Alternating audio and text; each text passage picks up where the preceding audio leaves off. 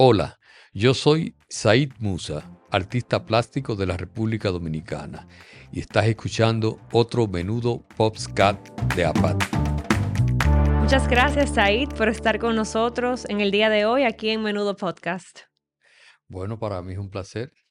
Podemos iniciar conociendo un poco sobre su trayectoria. ¿Cómo se inicia en el mundo del arte? Bueno, yo me inicio desde muy niño, a la edad de 11 años. Asisto a la Escuela Nacional de Bellas Artes, me llevaban de la mano. Mm. Eh, me llevaron varias veces de la mano hasta que yo más o menos aprendí a llegar y eso. Eh, inicio, como te digo, en, en la Escuela Nacional de Bellas Artes y más adelante, eso es en el año 1967, más adelante eh, ingreso al taller del maestro Jaime Corson, donde comienzo a trabajar con, con el maestro Corson en su taller. Y, y nada, en 1980 comienzo, 79, 80 comienzo ya a trabajar lo que es la cerámica propiamente dicha. Mm. Porque yo estudié pintura, en, en Bellas Artes se daba pintura, escultura, dibujo, pero no se daba en esa época cerámica. Entonces, por mi cuenta comienzo a trabajar la cerámica. ¿Qué lo lleva a inclinarse por utilizar la cerámica como pieza central de su obra? Bueno, eh, yo soy pintor y, y- y dibujante. Realmente he hecho varias exposiciones también de pintura, pero la cerámica es un material interesantísimo, muy noble, que una vez tú comienzas a trabajarlo, te atrapa porque tiene infinitas posibilidades con el fuego, los esmaltes, la dureza. Con él tú puedes construir lo que tú quieras realmente con ese material. Entonces es un material que una vez tú lo conoces ya es muy difícil alejarse de él. Realmente es un material que se presta para la creación. Acuérdate que el barro está muy ligado al, a la creación del hombre. Entonces hay un misterio envuelto. Es un material muy noble eh, que el hombre comienza a trabajar, se, pi- se pierde realmente en la historia del hombre cuando el hombre comienza a conocer las propiedades de la arcilla, comienza a manejarla, eh, porque una de las características de la arcilla es lo, lo manual que es y manejable que es. Entonces comienza a producir eh, objetos de utilidad eh, vasijas y ese tipo de cosas, que una vez comenzaron a cocinarse, comenzaron a adquirir una cualidad especial, que es propiamente dicho lo que es la cerámica, comenzaron a, vitri- a vitrificarse todas esas pastas y arcillas. Entonces eh, fue un gran descubrimiento. Le- Luego vienen los colores, que son colores, fueron colores naturales en un principio, eh, arena, todo ese tipo de, de de material se fue mezclando. Y el hombre comenzó a conocer la dureza de ese material lo, lo manejable que era y, y nada, sobre él eh, se ha depositado un largo camino de la historia realmente. Y un componente importante que usted lo menciona, ese factor de permanencia, de que queda como casi legado a futuras generaciones. Sí, sí, sí, la arcilla tiene esa característica, la cerámica tiene esa característica que tiene un valor de permanencia eh, increíble. Realmente los arqueólogos cuando, cuando comienzan a excavar, los, los primeros restos son cerámica. Entonces, que co- en base a esos restos cerámicos y de huesos y eso, se va comp- recomponiendo la historia. Que, quién cocinaba, que el tipo de alimento que se cocinaba a la época, lo, lo va diciendo la los mismos eh, fragmentos que se van encontrando. O sea, es un material que está eh, íntimamente ligado al hombre. ¿Qué lo inspira, hablando ya de su trabajo? ¿Qué alimenta su creatividad? Nosotros los artistas eh, nos alimentamos de, de lo que nos circula, Ujú. lo, nos circunda y realmente el diario vivir es para nosotros un, una fuente de, de inspiración, aparte del, del el manejo fantástico que tú le puedas dar allá al, al- al- con el conocimiento de dibujo y ese tipo de cosas, pero ya eso ya es, vamos a decir que trabajo del oficio. Ujú. ¿Qué tú haces con ese dibujo? Dependiendo siempre del, del tema que tú estés tratando, porque hay muchísimos temas. En el caso específico de lo que, de lo que, de los murales de la Asociación Popular, para mí, uno de los, de los, eh, temáticamente hablando, una de las cosas más fuertes es el ahorro. Eh, la, asociación representa el ahorro, la protección, la casa. Entonces, en base a esos conceptos, comencé a, a elaborar diseños y diseños hasta que ya conseguí una idea rápida en el sentido visual. O sea, hay que estar muy pendiente que lo que se hace tiene que tener un contenido visual de rapidez, que la gente capte rápidamente el mensaje. Entonces, en base a eso, comencé a trabajar, a bocetar, hasta que ya conseguí una idea definitiva de lo que se quería. Y co- la conclusión es que la protección de la familia y, el ahorro eh, como base. Habla de esa, eh, bueno, una de sus más recientes obras inauguradas, el conjunto de murales cerámicos. Eh, ¿cómo fue ese proceso creativo? ¿O tiene alguna, algún hábito o alguna forma para desarrollar ese, ese proceso creativo cuando va a, a trabajar en una obra?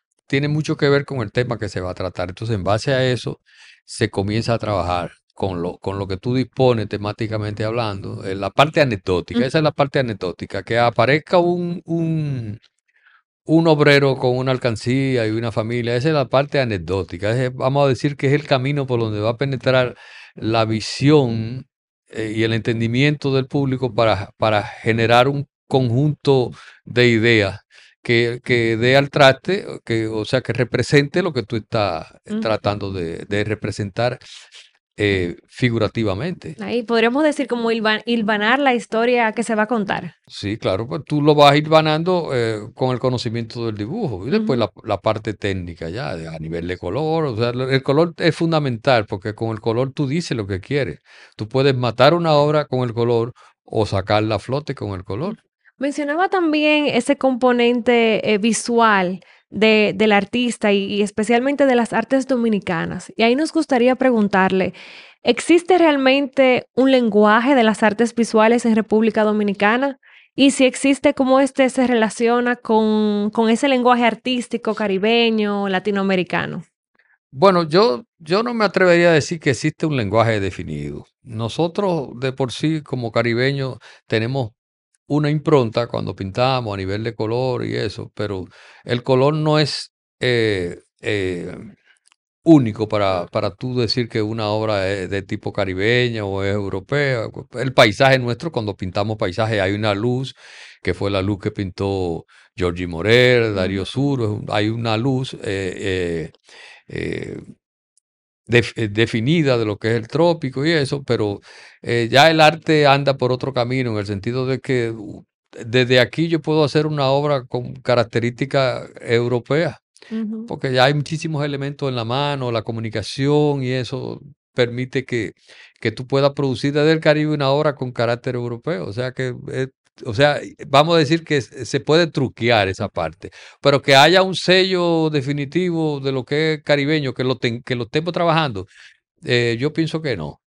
Algunas, eh, algunas veces lo podemos tratar y eso, pero todavía no hay una definición para mí, para mi entender. ¿Podríamos decir que se ha globalizado el arte o que eh, el mismo arte dominicano también se ha alimentado de tendencias internacionales? Claro que sí, claro que sí. Bueno, lo, lo hizo desde el principio del...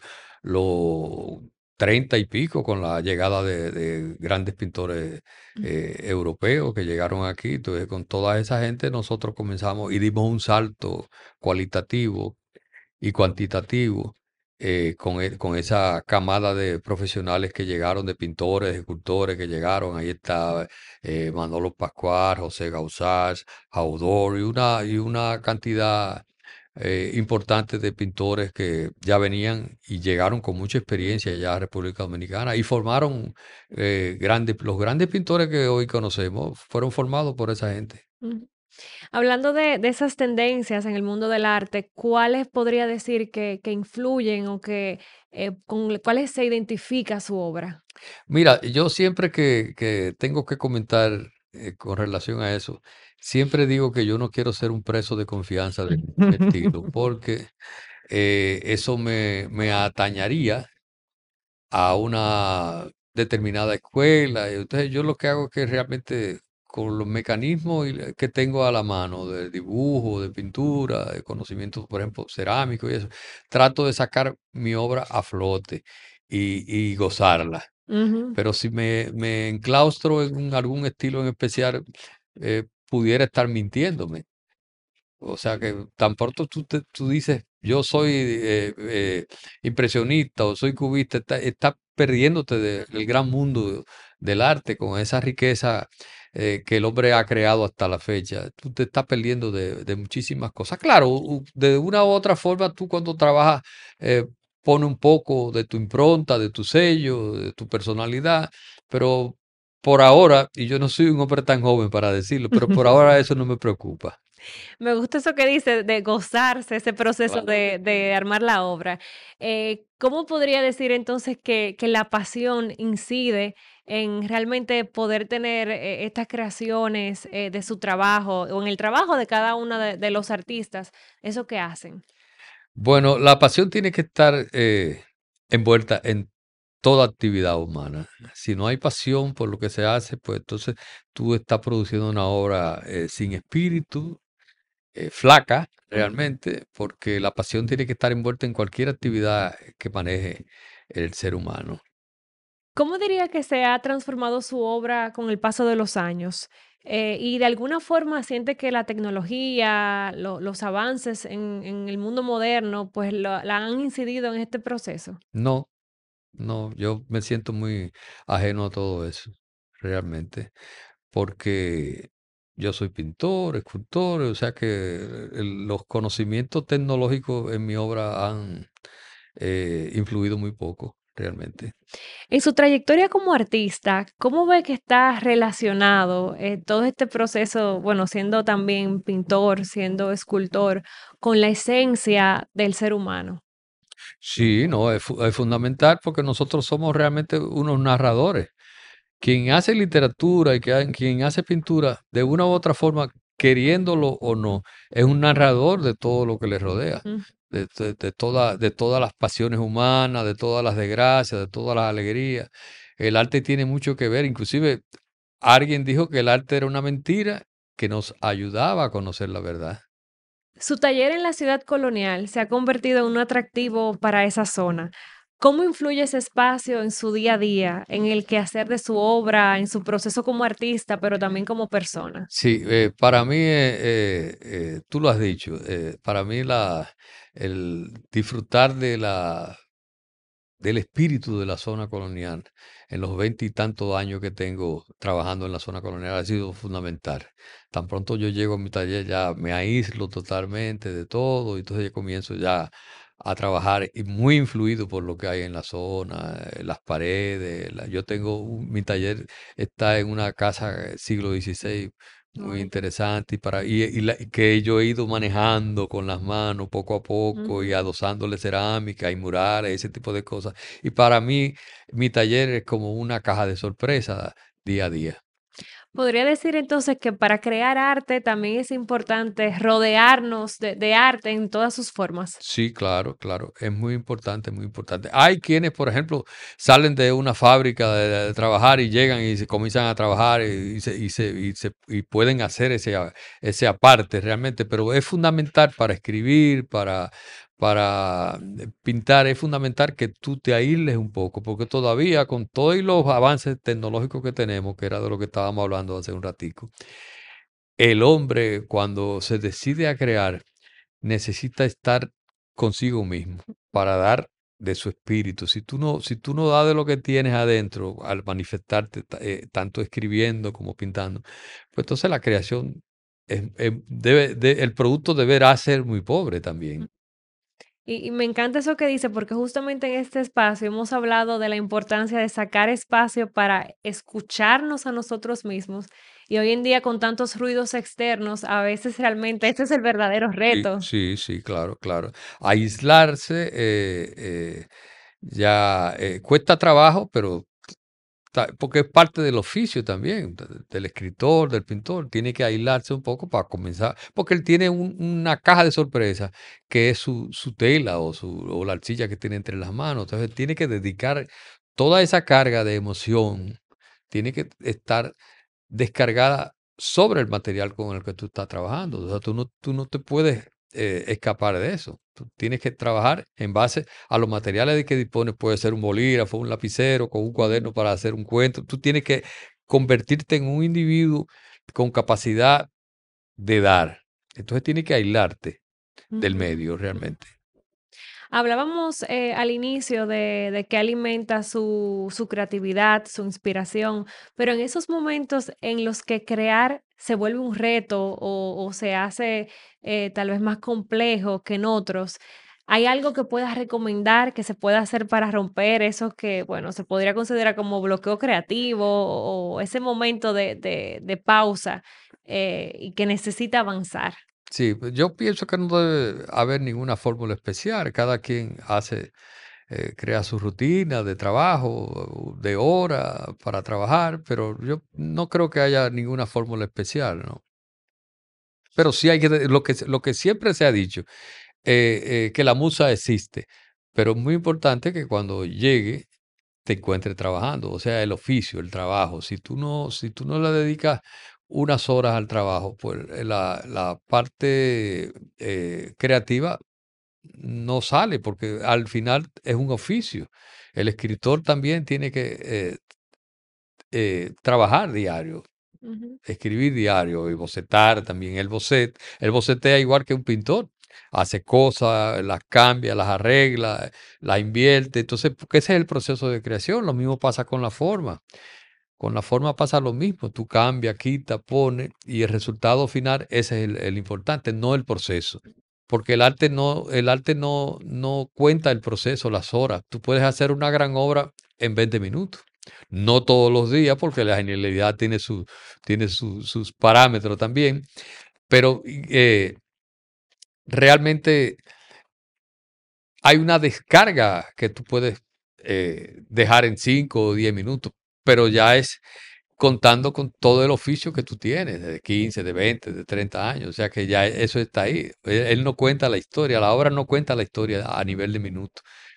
Eh, La satisfacción es lo que queda, bidimensionalmente o tridimensionalmente.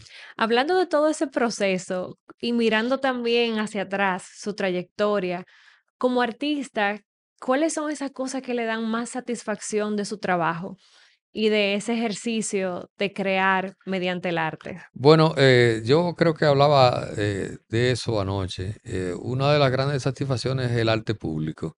Esta obra que estamos inaugurando en, en APAP es una muestra de ello. Para mí me trae eh, mu- muy buenas satisfacciones tener una obra que, que esté al aire libre, donde la gente pueda verla, contemplarla todos los días, entonces que comience a formar parte de su memoria visual. Para mí eso es importantísimo. No es lo mismo que una obra de arte de caballete, que tú tan pronto sales de tu taller, pues se enclaustra en una casa y ya más nadie la ve la familia solamente. Es así. Y con miras a futuro, ¿qué podemos esperar de Said No, en los próximos años? seguir trabajando, seguir trabajando. Es, es lo único que yo pretendo, lo único que, que aspiro, seguir trabajando, seguir produciendo cosas.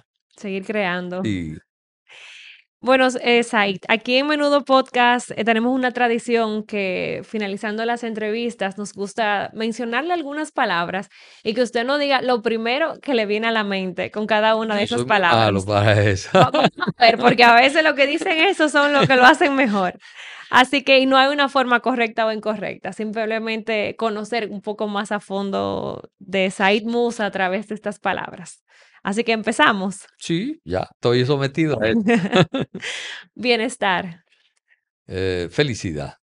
arte, eh, hombre, mujer, naturaleza, murales, eh, pared, oportunidad, color, infinito. identidad, La identidad, yo diría que esa, esa es muy dura. Esa es muy dura, porque la identidad es, es tan abierto realmente el concepto de identidad. Pero yo diría que yo, yo me quiero a mí mismo, eso es parte de mi identidad y parte fundamental para cualquier ser humano, quererse a sí mismo. Si tú no te quieres a ti mismo, pues ese proceso que la gente llama identidad, pues no se cumple. Todo empieza con ese amor propio. Sí, claro. Para terminar, un mensaje, Said, para los jóvenes que, que sienten una inclinación hacia el arte y hacia ese proceso de crear obras para la, la trascendencia. Bueno, eh, mucho trabajo. eh, aprender todos los días y considerarse hasta el final eh, un aprendiz. Decía Picasso que le había tomado toda la vida aprender a pintar como un niño. O sea que seguir manteniendo esa chispa y mentalidad de niño Nunca se deja de aprender. es así. Y Los otros te dicen maestro, pero realmente tú, si tú estás ávido siempre de hacer cosas, tú no te consideras maestro, tú haces cosas, más nada. Los otros después le pondrán nombre y eso. Pero la- lo que se llama taller, lo que se llama oficio, practicarlo todos los días o cada vez que se pueda realmente, con el corazón. Bueno, Said, pues muchísimas gracias, por- esta gran entrevista, por compartir con nosotros sobre su trayectoria y, y su visión como artista dominicano. Gracias a ustedes, gracias a ustedes. Gracias.